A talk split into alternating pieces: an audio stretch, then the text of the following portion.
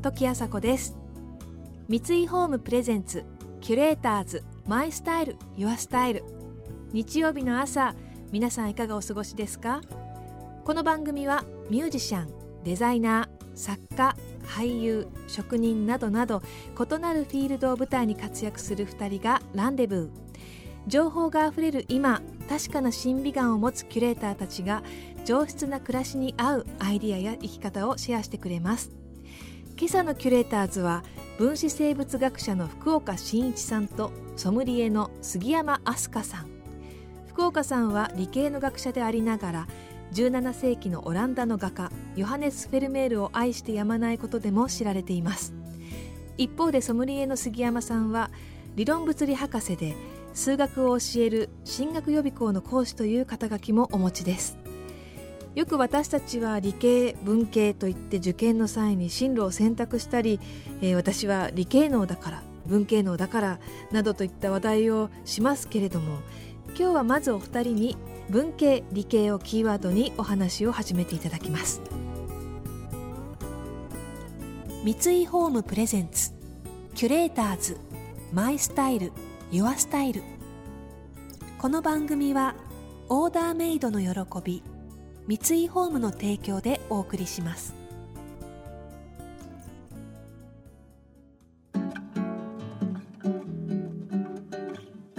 まあ最初に私と先生が出会ったのは西麻布のバーですよね。そうなんですよね。まあもちろんあのお互い全く見ず知らずでしたからバーに行ってもお客さん同士が仲良くなることもあるけれども、まあ、全然他人のままのこともあるわけですよね。はい、ななんで話しかけたんでしたっけ？それぞれお友達できてたんですよね。そうですそうです。それでお互いに共通の知人の女の子が、うん、私のお友達があの福岡先生のことも、えー、たまたま知ってて、それで紹介されて、でまだ私がその頃大学院の博士課程に行ってる時で、ええ、まあ20代。理論物理を勉強してますっていうんでええー、みたいな。まあなかなか特に日本じゃ女性じゃ、まあ、博士課程まで行って理論物理っていうのは、まあ、今でもまだ少ないですけど、うん、まあ、当時も少なかったんで、ええ、まあ、そういう意味で珍しかったのかなとは。でもちろん、まあ、私は先生のこと存じ上げていたのでいやいや私はもう福岡新一先生じゃんと思ってそこからがスタートでしたね。岡伸一さんはベストセラーにもなった「生物と無生物の間」や「動的平衡」のほか生命とは何かを分かりやすく解説した著書を発表している分子生物学者。一方理論物理学博士でソムリエの杉山さんは有名進学予備校の数学講師でもありながらワインスクールを主催したりワインバーレストランをプロデュース。さらにワインの知識を分かりやすく説いた著書受験のプロに教わるソムリエ試験対策講座やえ美味しいワインの選び方などを発表されてきました。近年理系上なんていう言葉も流行っていますが、えー、理系の分野においては杉山さんのような女性はまだまだ少ないイメージがありますね。実際のところはどうなんでしょうか？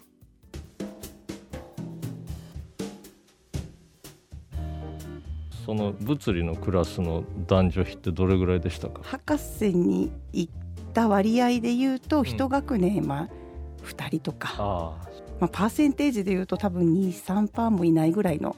感じですね。やっぱ国際学科行ってもそうで、うん、本当あの女性探す方が難しいという感じで、うん、まあ、どこの国の方も同じような割合でした。あ私もそのことをすごい痛感していて、ええ、例えば私はロックフェラー大学っていうアメリカの大学にも席を置いてて私が20代後半から30ぐらいにかけて研究修行のために行ってた今から25年ぐらい前は、あのロックフェラー大学に女性のプロフェッサーっていなかったんですよ。でも最近またロックフェラー大学に客員教授として行くようになって見るとですね優秀な女性教授がいっぱいいるわけ。あのむしろ女性の方が、ね、うん、女性の方が多いぐらいで、ええ、バンバン研究成果を出してるし大きな研究室を率いてるんですよね。だから別にその、男性だから女性だから能力のに何か違いがあったりその得意不得意があるわけじゃなくてやっぱり男が作り出した仕組みの中になかなか女の人が入り入り込めない入りにくいっていうことですよね、うん、社会構造の中に、それがだんだんね崩されつつあるっていうのは間違いないと思いますね、理系文系の話でちょっと付け加えておくと数学のノーベル賞と言われてるフィールズ賞っていうねすごいフィールズ賞ですね。あの賞があって40歳までじゃないと取れないんですよ。で4年に1回しか表彰がなくて本当に数学の天才しか取れない賞があってそれは長い間男性しか受賞者いなかった、えー、だからやっぱり数学のはなんか男性だみたいに思われてたんですけど、えー、それが崩れたんですよね。この前2014年にフィールズ賞が選ばれたんですけれども、はい、そそこに女性が初めて激震が走りましたよねあれ。かなりニュースになって、うん、マリアム・ユフスザイさんっていうイランで生まれ育って自分で勉強して数学オリンピックみたいなのに出てね優勝したりしてこれまたうまく私では説明できないんですけれども 何かこう双曲線理論かなんかのね難しいあの仕事を成し遂げて若くしてフィールズ賞を受賞したんでやっぱりそのフィールズ賞っていう仕組みもね男が作って男にあげてた 賞がだんだんそのそうそうそんなそうでもいけないなっていう一つの。なんていうかな愉快な話ですよね。女性がフィールズ賞をどんどん今後もらえていくことがあの増えるんじゃないかっていうのそれからあの私の生物学の分野では今ものすごくあのホットな話題としてゲノム編集っていう分野があるんですよ。それは我々の細胞の中に DNA っていうのが細い糸みたいにあってものすごい情報量がそこに書き込まれているんでそこに何が書いてあるかを読むのがやっとでそれをどうこうすることは全くできないと思われてたのにその文字をね書き換える方法を編み出した人たちがいるんですよ。それ2人読解するだけじゃなくて書き換えるってとこまで今来てるってことなんですね。彼女たちはあのもうすぐノーベル賞を取ると私は思います。だから、えー、どんどんねあのね女性のね優秀な人がね新しい道を開いてるんですよね。女性の時代ですね。だからねあのなんか女性を活用するとかねそういう言い方もね女性に失礼だと思うんだよね、うんうん、なんか活用するって変じゃない？そうですね。そのセリフ自体がですね。その、えー、別にそんな男に活用されなくてもね、あのもう自らね勝手にもうどんどん新しいことやってくれてるんで、うん、えええー、まあいわるいわるな男っていうふうに私は思います、ね、なるほど。キュレーターズ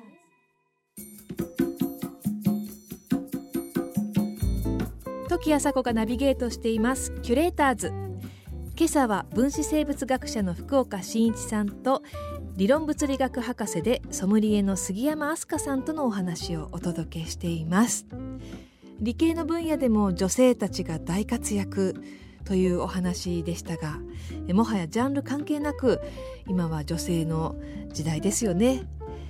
えー、文系理系というお話になると、えー、私自身はもう完全に文系の人間だと、えー、自分で思っているんですけれども、まあ、数字が苦手だったりあと宇宙の話になると、えー、怖くなるっていうのが文系の特徴なのかなと。理系の人は、えー、あの無の始まりが怖くないって言ったりその無限が怖くないっていう、えー、私の周りではそういう理系の人が何人かいるので頭の中どうなってるのかなっていうので尊敬しているんですけれども、えー、お二人に文系理系についてお話伺いたいと思います。でよくあの文系理系っていう風な言い方があって、あの私はもうあの根っからの文系なんで 理系のことはよく分かりませんみたいな言い方があるんだけど、これはねあんまりねあの言わない方がいいと思うんですよね。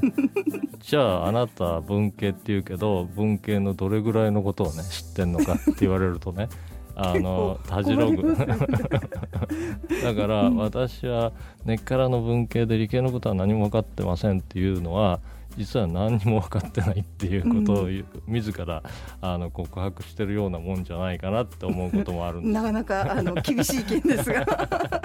そうですね。まあでもあの文系理系問わず社会に出てきて働く時って、うん、あの結局システムというかきれいにあの組み立てをやっていくっていうのがすごい大切だと思うんですよね。仕事って何に対しても、うん、まあ一個一個段階を作っていって組み立てが必要なんでまあそういう意味であの、まあ、分離問わず組み立てが上手な人っていうのは私はなんとなく理系能じゃないかなと